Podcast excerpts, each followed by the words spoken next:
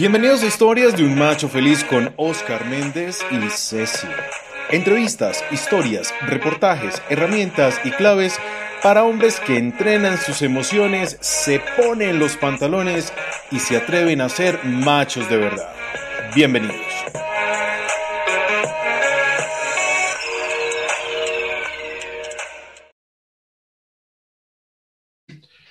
Buenas, bienvenidos.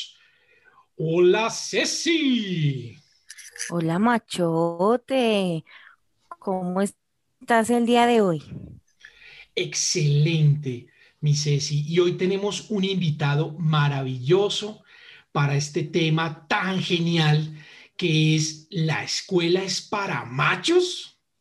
Tenemos nada más y nada menos que a Oscar Matías, licenciado en Ciencias Sociales, magíster en Educación, comunicación con amplia experiencia en transformación curricular y diseño de proyectos en educación básica, media y superior. Asesor pedagógico e investigador en temas relacionados con capacidades y habilidades socioemocionales, la cultura política colombiana, justicia restaurativa, perdón y reconciliación en la escuela. Ha participado como asesor pedagógico de la Secretaría de Educación de Bogotá, la Fundación Terpel, Visión Social, Fundación Fe y Alegría, y es el director de educación de la Fundación Mejores Seres Humanos, aprendiendo de las comunidades educativas por más de 15 años, fuera y dentro del país, sobre sus expectativas, necesidades y apuestas por una mejor educación para los niños, niñas y jóvenes. Querido Oscar, bienvenido. Oscar Méndez, muchas gracias. Ceci, muchas gracias por la invitación aquí para aprender conversando con ustedes. Muy bien, muy bien. Y esa es la idea, y esa es la idea, mi querido Oscar. Eh, bueno, entonces, como nuestro tema es la escuela es para machos, pues yo quería preguntarte, Oscar, ¿qué significa ser hombre o mujer en la escuela o en el colegio? Hay, hay una, un estudio, Oscar, súper importante, eh, me pareció muy llamativo. Eh, lo hacen dos investigadores norteamericanos frente a las masacres escolares ocurridas eh, en el entre el 82, 82 y 2001. Entonces ellos empiezan a investigar por qué esos tiroteos en las escuelas. Resulta que hay un dato llamativo y ellos dicen que lo que arrojan un poco las eh, investigaciones más profundas y empezar a, mirar más quiénes eran las personas que habían ocasionado este tipo de agresiones y violencia escolar, pues estaban eh, siendo hostigados y estaban siendo hostigados eh, e intimidados porque se ponía en duda su hombría. Entonces, no eran homosexuales, pero se comportaban bajo un marco diferente de lo que significaba ser hombre en la escuela. Entonces, el ser hombre en la escuela eh, como institución, pues tiene mucho que ver con ese, eh, ese organismo que es la escuela socialmente, internamente, es un mundo, pero está reflejando qué es lo que pasa socialmente. Entonces, eso nos lleva a pensar que el ser hombre en la escuela está muy marcado por lo que significa ser hombre socialmente, el concepto de masculinidad. Lo mismo, ser mujer en la escuela está subordinado a ese concepto de masculinidad eh, eh, homogénea, homogeneizante, ¿cierto? En donde los, comportamientos de ser macho o ser mujer, pues estaban muy determinados por lo que la sociedad indique, son estereotipos. Entonces, si un niño eh, se sale del que juega fútbol, de que le coquetea a las mujeres, del que busca novia, del que va a las fiestas, si se sale de ese esquema, ya empieza a ser catalogado por los otros machos, entre comillas, como alguien diferente a ellos. Entonces, estos chicos que propiciaron eh, eh, ese tipo de violencia tan extrema, eh, miren ustedes que estaban siendo hostigados porque se ponía en duda su hombría. Y esa manera de reaccionar era una forma de llamar atención. Si ustedes se dan cuenta, yo no conozco, digamos, dentro de este tipo de violencias escolares, eh, tiroteos hechos por mujeres, es decir, mujeres armadas eh, participando. Yo no tengo el dato, no sé si, si, las hay, pero en los datos casi siempre nos salen hombres tratando de eh, poner en evidencia su masculinidad por medio de las armas. Si eso lo llevamos a un contexto menos violento, pasa lo mismo, que es ser hombre en un salón de clases, que es ser hombre enfrente de las mujeres y que sería ser mujer en, este, en, este, en este modo en donde la patriarcalidad y esa homogenización del macho hombre como fuerte y, como llevadero del liderazgo, pues tiene la escuela, ¿no? ahí podríamos empezar a hacer unos análisis más, más profundos de lo que sería ser hombre o ser mujer en la escuela. Súper interesante el dato, porque yo tampoco creo que conozco o lo he visto de que, haya una mujer que haya realizado algún ataque, ninguna. Eh, es el hombre, ¿no? Es el hombre cuando, cuando, lo, cuando, lo, cuando lo genera, ¿no? Muy bien, muy bien. Entonces, eh, yo quería preguntarte... Venga. Señora. Tacho, tacho, tacho. Nosotras atacamos, nosotras atacamos en otros lugares. Somos más sigilosas. Pero yo también quiero hacer una pregunta Osquita. En este instante, yo viéndolo así, yo me lo imagino en el colegio, también con esa carita de vulnerable y todas esas chicas acechándolo, querer, querer protegerlo, ¿no? Osquita, eh, voy a hacerte una pregunta y voy a tratar de estar muy juiciosa porque yo en el colegio era muy despistada y bueno, ¿cuál es el papel de la escuela en la construcción de ser hombre o ser mujer en una sociedad? Mm, Ceci, ahí hay, una cosa bien particular y es que la escuela tiene una historia de violencia, ¿no? Mira que la escuela nace entre el siglo XVII y XIX, se arma lo que nosotros entendemos como escuela y la escuela pública, por ejemplo, nace en esos momentos. La escuela nace junto con la prisión, junto con los manicomios, junto con los hospitales y todos son campos disciplinares para la conducta corporal. Entonces tiene dispositivos de poder muy arraigados y muy eh, que naturalizamos mucho, ¿no? Entonces la cárcel con las cadenas y el uniforme, las rejas como jaulas, eh, los dispositivos que tienen los manicomios con las camisas de fuerza, es decir, ese control del cuerpo, pero la escuela también eh, nace con esos dispositivos al mismo tiempo y ese controlar la conducta implicaba también de alguna manera eh, tener ahí arraigado un cuerpo que tenía que establecerse como quieto, como, como un cuerpo que no podía, estar, no podía hacer otra cosa que no fuera lo que de alguna manera tenía que cumplir como función. Entonces, cuando nosotros miramos esos dispositivos como el pupitre, que nos parecen tan normales, es un aparato ortopédico. Ortos, eh, pues significa eh, eh, ponerle, ponerle recto, el cuerpo orto recto, que tenga una, una forma de sentarse, que tenga una forma de estar, en donde no se comunique mucho, por eso están las filas, ¿sí? Hay maestros que todavía utilizan filas en, sus escuelas. Eh, el uniforme como tal, al igual que las otras instituciones, la prisión, el manicomio, las fábricas necesitaban uniformes, alguien que estuviera en el control, que era el rector, el director, el docente, o el director de la escuela, el capataz de la fábrica, es decir, y unos especialistas que también tuvieran la posibilidad de estar vigilando. Entonces, Foucault y Julia Varela tienen muchas cosas sobre la, arqueología de la escuela, pero cuando lo llevamos ahorita a nuestras prácticas, cómo influye esa escuela en este tipo de, eh, problemáticas, pues resulta que tú lo que, lo que empiezas a ver es que esos dispositivos no han, desaparecido. No sé si, si utilizaste falda en la escuela, qué tan alta era tu falda o qué tan corta. Si quieres pues, dar un ejemplo. Este claro, claro. ¿Tienes falda en este momento? En este eh, no, pero ponle cuidados, quitar que siempre en la entrada al colegio me le quitaban el ruedo, me decían que yo no usaba ah, falda sino cinturón. Exacto.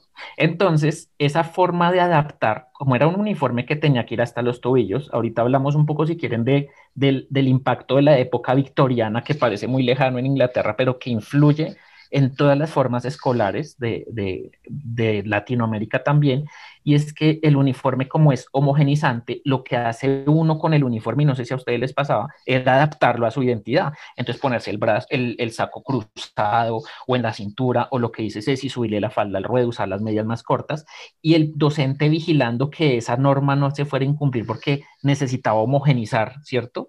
Eh, eh, son aparatos homogenizadores, el pupitre, eh, eh, la bata blanca del maestro, todos esos dispositivos tienen mucha influencia. Lo que pasa es que los naturalizamos. Los horarios, por ejemplo, Los horarios también son una forma de, de homogenizar en qué tiempo tú aprendes y qué tiempo es para el descanso.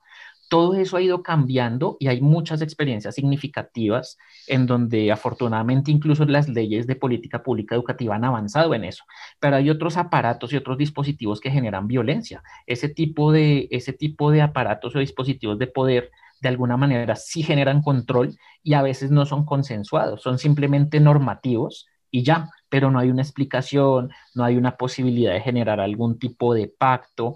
Eh, las escuelas están trabajando mucho en eso y eh, pues ahí también entran a mediar mucho esos, esos diálogos que se generen intergeneracionales, ¿no? Eh, como nosotros también debemos entender generacionalmente que hay otras necesidades, otras expectativas y otro tipo de posibilidades para ser hombre y mujer en la escuela. Y definitivamente eso ha tenido un impacto, ¿no? Yo ahorita estoy pensando, reflexionando que, por ejemplo, el bullying puede ser también el resultado de, esas prácticas. Yo en este instante voy a dejar de hacerle bullying a mi esposo, pero bueno, eh, ¿por qué no hablamos de qué es el bullying? Entonces te tengo un datico curioso. Bueno, eh, yo sé que él ahorita está trabajando y no me escucha, eso solo lo saben ustedes. Bueno, el bullying es una palabra inglesa que significa intimidación es entonces un conjunto de actitudes agresivas, intencionadas y repetitivas que ocurren a veces sin motivación aparente. Esto lo puede hacer una o varias personas en contra pues, de una persona. Entonces, pues no sé, Osquitar, ¿tú qué piensas del bullying? No, y, profe, discúlpeme, y quiero, quiero, quiero hacer un contexto también porque es importante para las personas que nos escuchan, porque mi generación, por ejemplo, no existía el bullying. Pero todo el mundo habla de lo mismo. Dice, es que en mi generación no hay bullying porque ahora es tan importante el bullying. Profe, hagamos también esa aclaración, sería genial. La, intimidación como tal ha existido siempre. Eh, entonces, cuando aparece la palabra, miren que parece que fuera una moda, ¿no? Entonces, de un momento a otro aparece y todo el mundo empieza a mirar qué es lo que pasa. Siempre ha estado ahí, siempre ha estado ahí la intimidación, pero eh, digamos que yo creo que de alguna manera, eh, hipócritamente, y lo digo eh, pues precisamente porque es una actitud de, del esconder, del soterrar y pasar por alto muchas, muchas cosas que en, en realidad vulneraban tanto física como verbalmente como psicológicamente a las personas. Entonces, entonces, miren que tenía mucho que ver con, la, con el macho, con el macho precisamente hablando del macho de la escuela. Y es que cuando no había esto de la educación socioemocional, es decir, no estaba en boga y la educación socioemocional se veía como algo lejano, resulta que de alguna manera lo que entendíamos era que era como cuando usted se raspaba la rodilla. Párese, mi hijo, y siga adelante, que eso es un raspón. Es decir, si usted estaba afectado emocionalmente, usted tenía que seguir adelante, más si era hombre. Si era una mujer, podía expresarlo, ¿cierto? Podía expresarlo. Eh, Osquitar no me deja mentir en el colegio cómo se la montaban a uno si, si expresaba entonces llanto o algún tipo de emoción. Usted no puede llorar, mijo. entonces, de alguna manera, lo mismo pasa con el bullying. El bullying viene a generarse por un número de estudios, precisamente por lo que les venía contando de lo que pasa eh, eh, en Inglaterra, en Europa, eh, el ciberbullying, todo esto que empieza ya a, a, meternos como algo mucho, un aviso mucho más grande, pero la intimidación como tal siempre ha existido. Lo que pasa es que la disfrazábamos, la disfrazábamos bajo el pretexto de que los hombres no lloraban, de que las mujeres podían expresar sus emociones. Miren que en el, después del, del siglo XIX, esta educación victoriana del siglo XIX tiene mucha influencia porque después eh, de, de, o esta aristocracia más bien lo que hace precisamente es jerarquizar en la familia un modelo. Después de la Segunda Guerra Mundial, se toma ese modelo eh, victoriano de familia y se implanta también en nuestras familias, ¿cierto? Ustedes pueden ver, por ejemplo, eh, películas como Tan solo un sueño de Sam Méndez, en donde Leonardo DiCaprio, eh, que es protagonista, tiene el sueño del suburbio norteamericano, es el sueño después de la, de la Segunda Guerra, después de 1945. Y es entender la familia como lo siguiente, la mujer se quedaba en casa, podía expresar sus emociones, pero podía expresarlas sobre todo en la esfera privada, cuidar los niños, cocinar y estaba llena de electrodomésticos. Entonces ella era una mujer feliz y ese era el sueño del suburbio americano.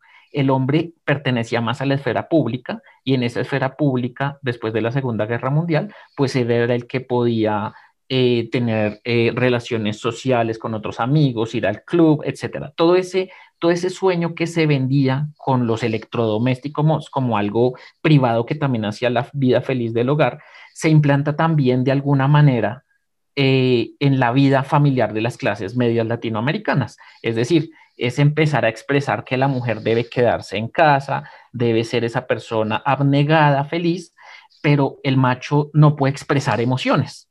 Esa, esa cultura estaba muy arraigada también en nuestras escuelas. Es una forma en la que nos educaron en nuestra familia. Por ejemplo, mis abuelitos, eh, de alguna manera, ese modelo patriarcal en donde él trabajaba, mi abuelita nunca trabajó. Entonces, la abuelita nunca trabajó, sino siempre estuvo en casa con seis hijos, cuidándolos, y eso de alguna manera eh, se reproduce también poco a poco en nuestros hogares. Hasta ahora es que estamos un poco, gracias a toda esta segunda ola de la revolución femenina, empezando a entender que hay otras posibilidades de entender lo masculino y lo femenino. Este invitado me encanta, Osquita, porque bueno, empezamos a hablar de temas muy interesantes. Actualmente ya hay un Día Internacional para el Reconocimiento del Trabajo Doméstico, entonces como también empezamos a transformar esa idea de que no hacían nada las abuelitas, claro, porque se desconocía todo este aporte que hacen las mujeres a la economía del cuidado. Y en esta lógica de estereotipos de género, Osquitar, eh, Osquitar el bueno, ¿no? Quiero hacerte otra pregunta. Ah, o sea, yo soy, yo soy Osquitar el malo. No, yo no, no. Haciendo bullying. No, no, me conocen bien. No me Haciendo bullying en el podcast contra el bullying. Muy bien. Contra el bullying. Yo no he dicho nada, eso se llaman prácticas de autoclavados, ahí si yo no me meto. Póngame cuidado.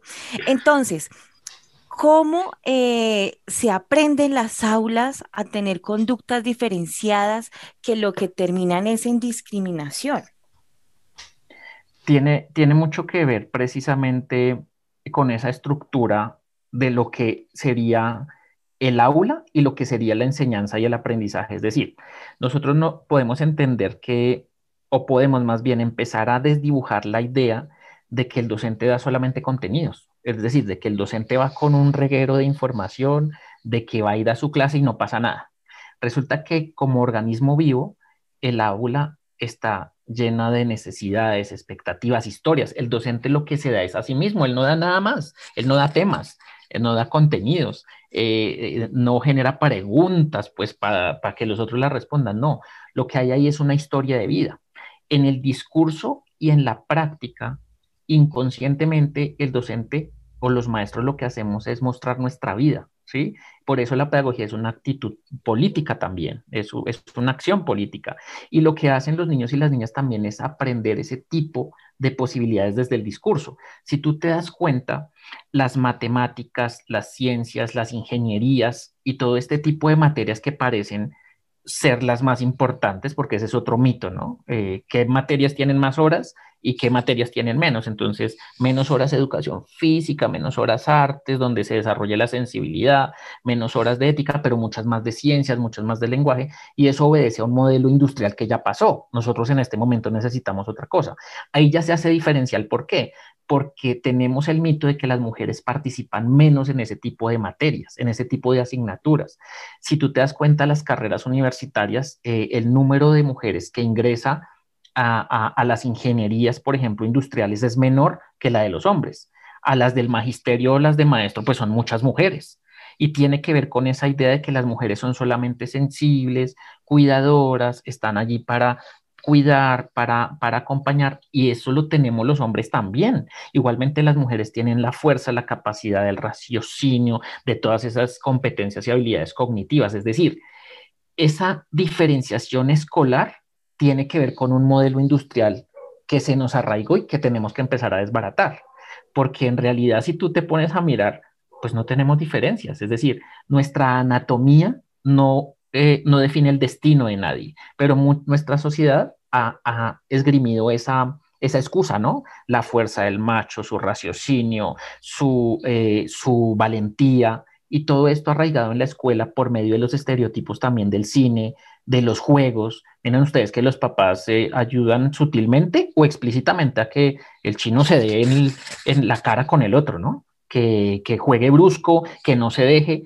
Y todo ese tipo de masculinidad pues tiene que ver con lo que reproducen los niños en la escuela como comportamiento. Es decir, desde la escuela es un punto clave para empezar a transformar todo esto, pero desde la familia también cómo nosotros estamos educando a nuestros hijos, qué discurso y qué narrativa les estamos dando. En pleno de la, en, medio de la pandemia, yo creo que los hombres nos dimos cuenta, los hombres que no participaban de pronto del oficio, de lo doméstico, en medio de la pandemia, pues se dieron cuenta que el trabajo es terrible, los platos se reproducen, la losa se reproduce, hay que recoger la ropa, pero uno tiene que trabajar y al mismo tiempo el niño o la niña está en la clase virtual. Entonces, todo esto que parecía tan lejano nos empieza a unir y nos empieza, empezamos a comprender que tenemos menos diferencias de las que creemos, pero el aula a veces sigue siendo muy fragmentadora, ¿no? Muy eh, discriminadora. Y a eso pues ayuda mucho la formación patriarcal que los maestros y los padres de familia han tenido en, sus hogares.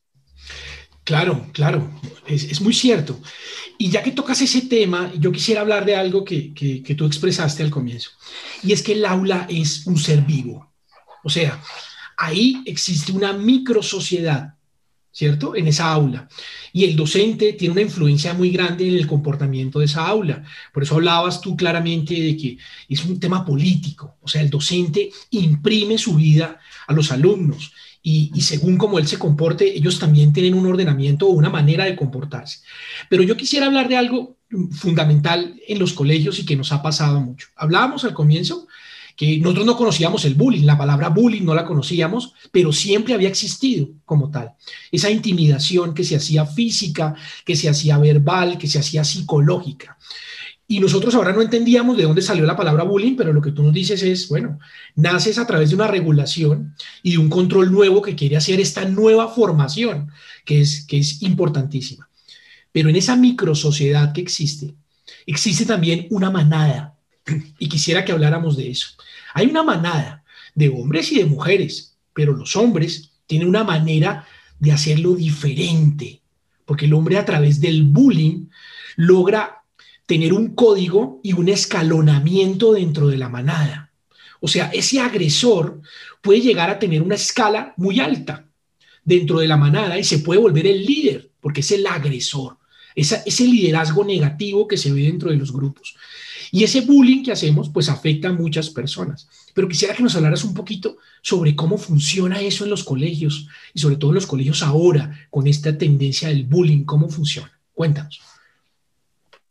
Bueno, primero hay que recordar que mm, no todas las mujeres tenían acceso a, a la educación en primera medida, es decir, había primero un acceso mayoritario de hombres, poco a poco las mujeres se van integrando, hay luchas sociales para, generar este tipo de, igualdad, pero piensa, por ejemplo, que muchos de los primeros colegios privados en la modernidad son de jesuitas, en donde se educan únicamente niños, y a las mujeres se les generan otro tipo de aparentes destrezas que tienen que desarrollar, costura, poesía, música, eh, y estoy hablando de la modernidad, ¿no? No estoy hablando ni de la edad media ni de la antigua, estoy hablando de, hace poco. Actual, sí. Ah, sí, y, eso, y eso tiene una, implicación grande y es siempre ver a la mujer como un espacio subordinado de lo que tiene que hacer o de lo que puede aprender, ¿sí? En un espacio de inferioridad. Ahora miremos en esa manada la relación un poco desde lo antropológico. Desmond eh, Morris, eh, perdón, es Marvin Harris, ¿cierto? Eh, tiene un, estudio muy bonito sobre una tribu en, en, el Amazonas actual, ¿cierto? Eh, entre Venezuela y, Brasil, en donde ellos estudian por qué los hombres son tan bélicos y van a la guerra, le pegan a sus esposas, todo esto. De ahí nace una, una, algo muy bonito, Oscar, y es que en realidad aparentemente hay un control sobre la sexualidad. El agresor el de la manada, el más bravo, el que se pega con los otros, el que va a la guerra, el que le pega a la mujer, el que le pega a las hijas. Además está muy, eh, el infanticidio ha sido también una manera de regulación también de la, de la población. Eh, en, una sociedad en conflicto como tal, la mujer tiene mucho que perder porque precisamente eh, es la que está subordinada porque el hombre es el cazador, el que maneja las armas. Es decir, los monopolios de la agresión los tiene el hombre Y en ese estudio de Marvin Harris lo que aparece precisamente es que se premia sexualmente, puede tener más esposas, el más agresivo. Los hombres que son diferentes, que se salen de ese marco, o son eliminados o son matoneados, ¿cierto? Ahí aparece el bullying, o son intimidados, pero son los que tienen menor posibilidad de, de, tener relaciones sexuales, de casarse, etc. Entonces, si nosotros lo trasladamos en este momento, nosotros tenemos mucha información de la manada como machos de, ese, de eso que nos, que nos quedó de, de esa cultura, y es casi siempre estamos compitiendo por algo, pero a veces yo creo que no sabemos por qué, ¿sí?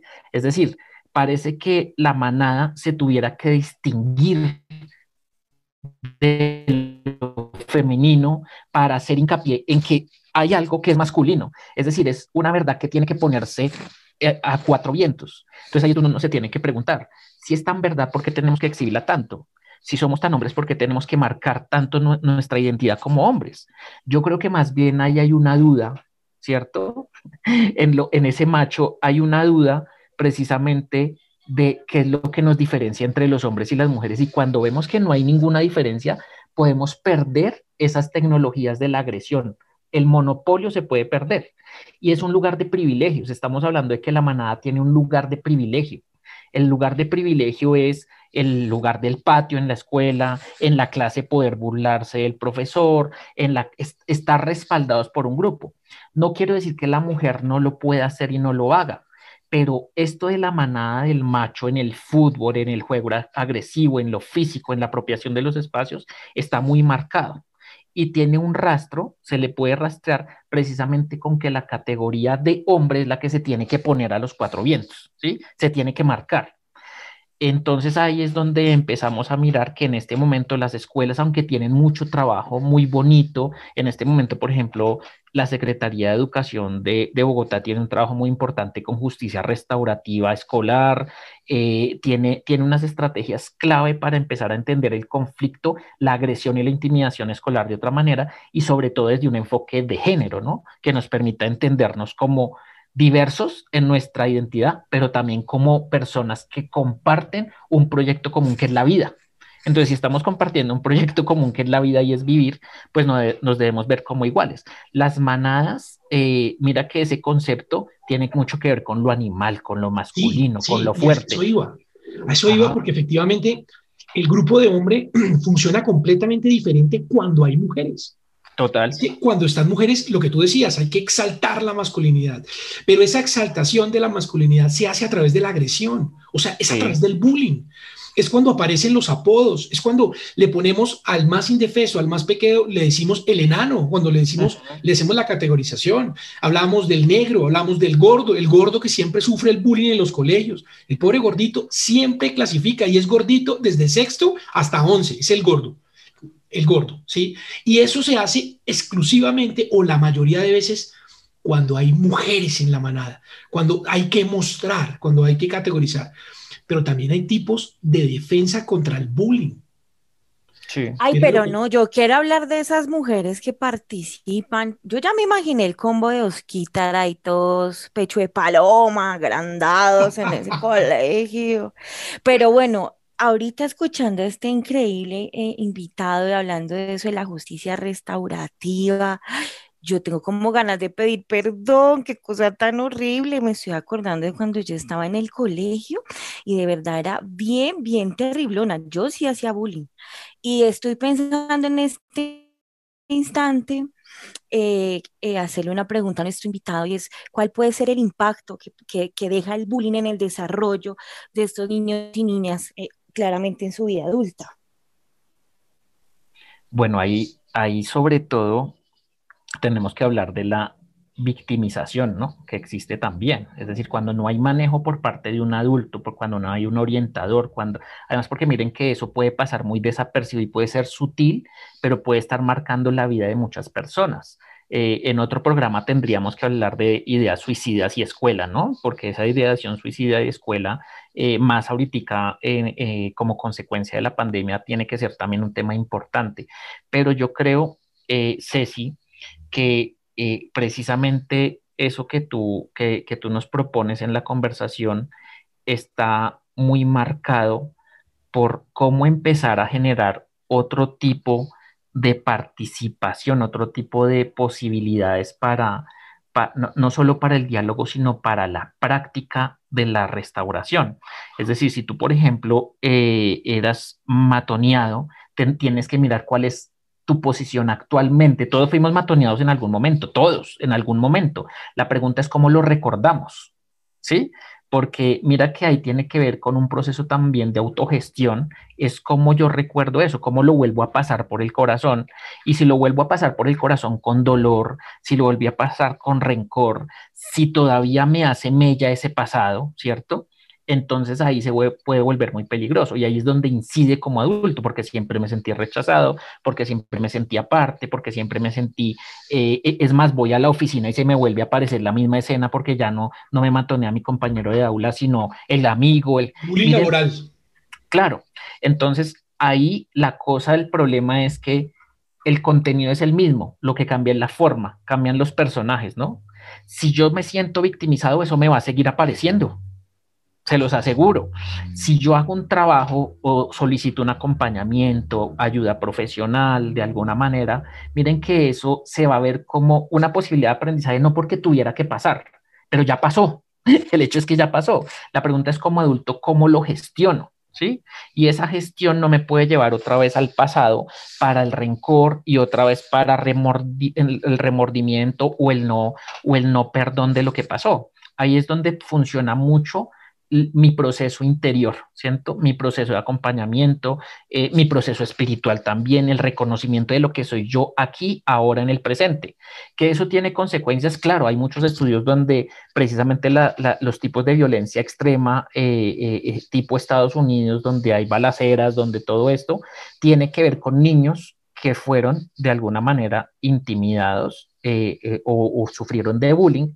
Y miren ustedes que vuelve y se repite la historia de que son hombres eh, promedio, además de, de, edades que, que, tienen acceso ya a las armas, ¿cierto? Es muy fácil conseguir armas eh, allá. Y miren que esos estudios han llevado a mirar que muchos de los que han sido intimidados en la escuela, pues recurren al crimen, al pandillismo.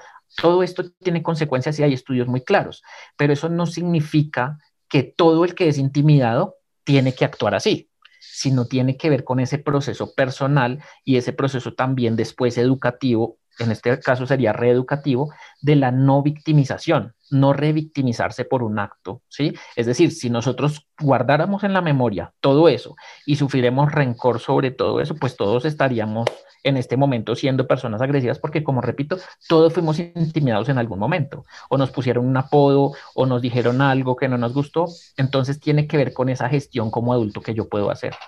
Pero, Oscar, ¿todo es bullying? Porque es que yo siento que hay en códigos de macho, eh, en los grupos de hombres sobre todo, que se le da una categorización a alguno, llamémoslo así, eh, para no decir apodo, que es un término eh, de agresión, se le da una categorización y se le pone con cariño, digamos, un sobrenombre, ¿sí? un alias que se le pone con cariño, eh, pues para poderlo identificar dentro del grupo, porque los grupos son muy homogéneos de hombres, sobre todo los hablo por los hombres, son muy homogéneos. Entonces, cuando están ellos ahí, se le pone eso, pero todo es bullying, lo que yo voy ahora es cualquier, cualquier tomadera de pelo, cualquier, eso todo se considera bullying, todo es agresión, o cuándo diferenciamos la agresión de la no agresión. La pregunta ahí es por la reciprocidad, es decir, ¿qué equilibrio hay o qué pacto hay para que eso se reciba con cariño y se tome con cariño y sea respondido de la misma manera? Porque hay niveles dentro de, dentro de ese grupo de hombres, ¿cierto? Dentro de ese grupo de niños en escolaridad, hay, hay liderazgos, ¿no? Eh, casi siempre el, más fuerte, el más agresivo o el que más se puede burlar de los demás ejerce una especie de liderazgo. Ese puede intimidar poniendo apodos que el otro acepte. ¿Para qué? Para pertenecer al grupo. Si tú no lo aceptas calladamente, pues te sacan del grupo. Y es mejor pertenecer a no pertenecer, porque si no se pertenece al grupo, es más viable que te lastimen. ¿Sí? Entonces, pertenecer al grupo implica que yo acepto el apodo a regañadientes, puede que incluso sonría y no pase nada, pero por dentro no me guste para nada el apodo. Entonces, es, ese, esa constancia y ese diálogo de si el apodo o eso que tú llamas cariñoso es recíproco, es decir, si el otro también yo le puedo poner un apodo, es decir, a ese líder se le puede poner apodos que no le gusten. Entonces, ahí es donde eh, esos niveles son muy delicados, son hilos muy delgados, pero tiene que ver con cómo tiene que haber espacios en la escuela y en las familias para sentarse a hablar sobre eso. En esos círculos que pueden llamarse restaurativos, es preguntarse cómo se siente él frente a eso que le están diciendo, de cómo, cómo le están diciendo, sea el apodo que sea, pero también cómo se sienten los demás, es, decir, los demás cómo ven ese apodo, lo ven ofensivo, lo ven cariñoso, ¿sí? Entonces, mira que el apodo también es una forma de marcar, de manipular, porque puede que yo te lo diga acá, en mi, en mi grupo, para, para, una, para algo, pero si te lo digo delante de toda la clase, puede que ya la cosa cambie de intención,